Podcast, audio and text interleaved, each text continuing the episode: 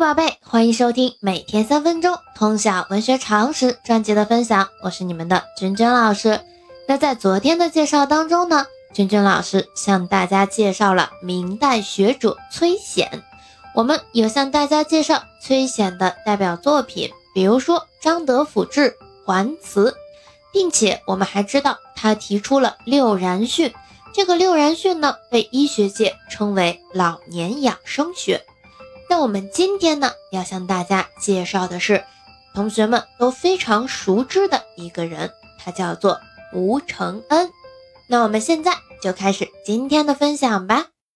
吴承恩字汝忠，号射阳山人，淮安府山阳县河下人，也就是今天的江苏省淮安市淮安区人。明代杰出的小说家，吴承恩自幼敏慧。博览群书，尤其喜爱神话故事。他在科举中屡遭挫折，于嘉靖中补贡生，后任浙江长兴县丞。由于宦途困顿，他晚年绝艺逝尽，闭门著述。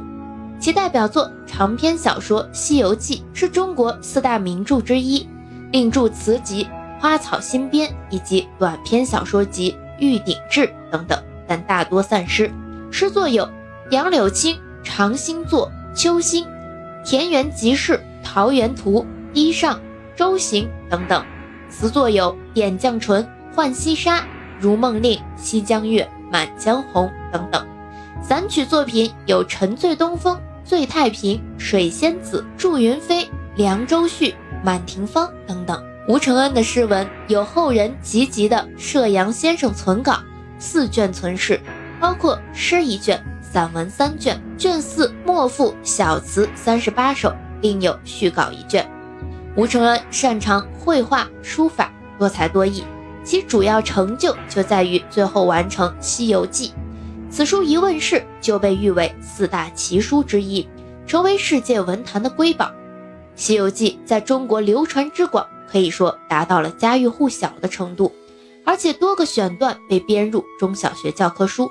全书主要描写了孙悟空出世及大闹天宫后，遇见了唐僧、猪八戒、沙僧和白龙马，西行取经，一路上历经了艰险，降妖伏魔，经历九九八十一难，终于到达西天，见到如来佛祖，最终武圣成真的故事。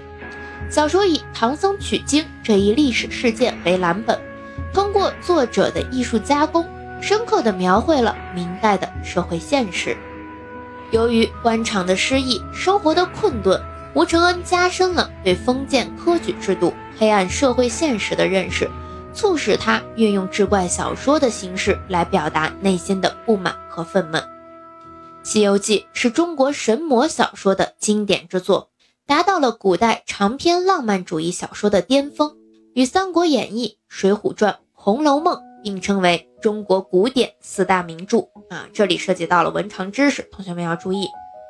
同时呢，它也标志着我国浪漫主义文学达到了一个新的高峰。自问世以来，《西游记》在民间广为流传，各式各样的版本层出不穷。明代刊本有六种，清代刊本抄本也有七种，典籍所记已散失的版本十三种。鸦片战争以后。大量的中国古典文学作品被译为西文，《西游记》渐渐传入欧美，传播世界，被译为英语、法语、德语、意大利语、西班牙语、手语、俄罗斯语、罗马尼亚语、日语、朝鲜语、越南语等语言。吴承恩与明代前后七子同时代，其文艺思想也与他们相近，故其诗作多自胸臆出之。吴承恩的诗作浪漫主义气息又特浓，故被陈文竹称为李太白新幼安之遗也。吴承恩的见识非凡，不仅看到了当时的文坛之弊，而且能够跳出复古主义的圈子，独树一帜，在诗文创作中超越了前后妻子而独步文坛。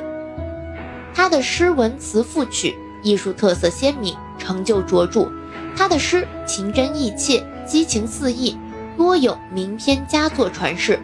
词则托物寄情，真趣盎然，颇有秦少游之风。小令套数清新隽永，意蕴深长，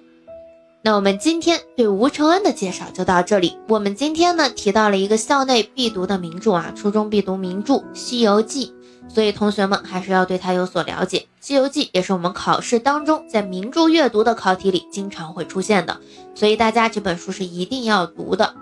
因为现在的名著阅读呢，越来越考察细节了。这个细节呢，比如说我们在原文当中抽取一个段落，让同学们根据这个段落去谈理解，去谈人物形象的特点，或者说呢，我们在这个段落里边会抽一些类似于阅读题考题的这种形式啊，让孩子们答阅读题。那这个时候呢，你如果说没有读过原文的话，你其实很多孩子拿到这个题是很慌张的，他的心中的第一感受是我没有读过，我根本不知道该怎么答。所以啊，我们把这个名著读完，是为了让大家心中更有底气啊。至至少呢，我考题拿到的时候不慌张，我知道它是哪本名著中的，以及呢，这个名著中主要人物的一些性格特点呀，他们主要讲了什么故事，整本书想要表达什么样的情感，或者说想要透过这个故事去渗透当时社会怎样的现状。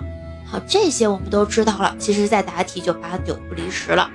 那我们一定要去把吴承恩的《西游记》好好读一读，因为它是中学里边非常重要的一本名著。那我们今天的介绍就到这里，喜欢咱们节目的长期关注老师的喜马拉雅号，同时呢，也可以把节目分享到你的微信朋友圈，可以让更多的小朋友们也学到文学常识。那我们明天见。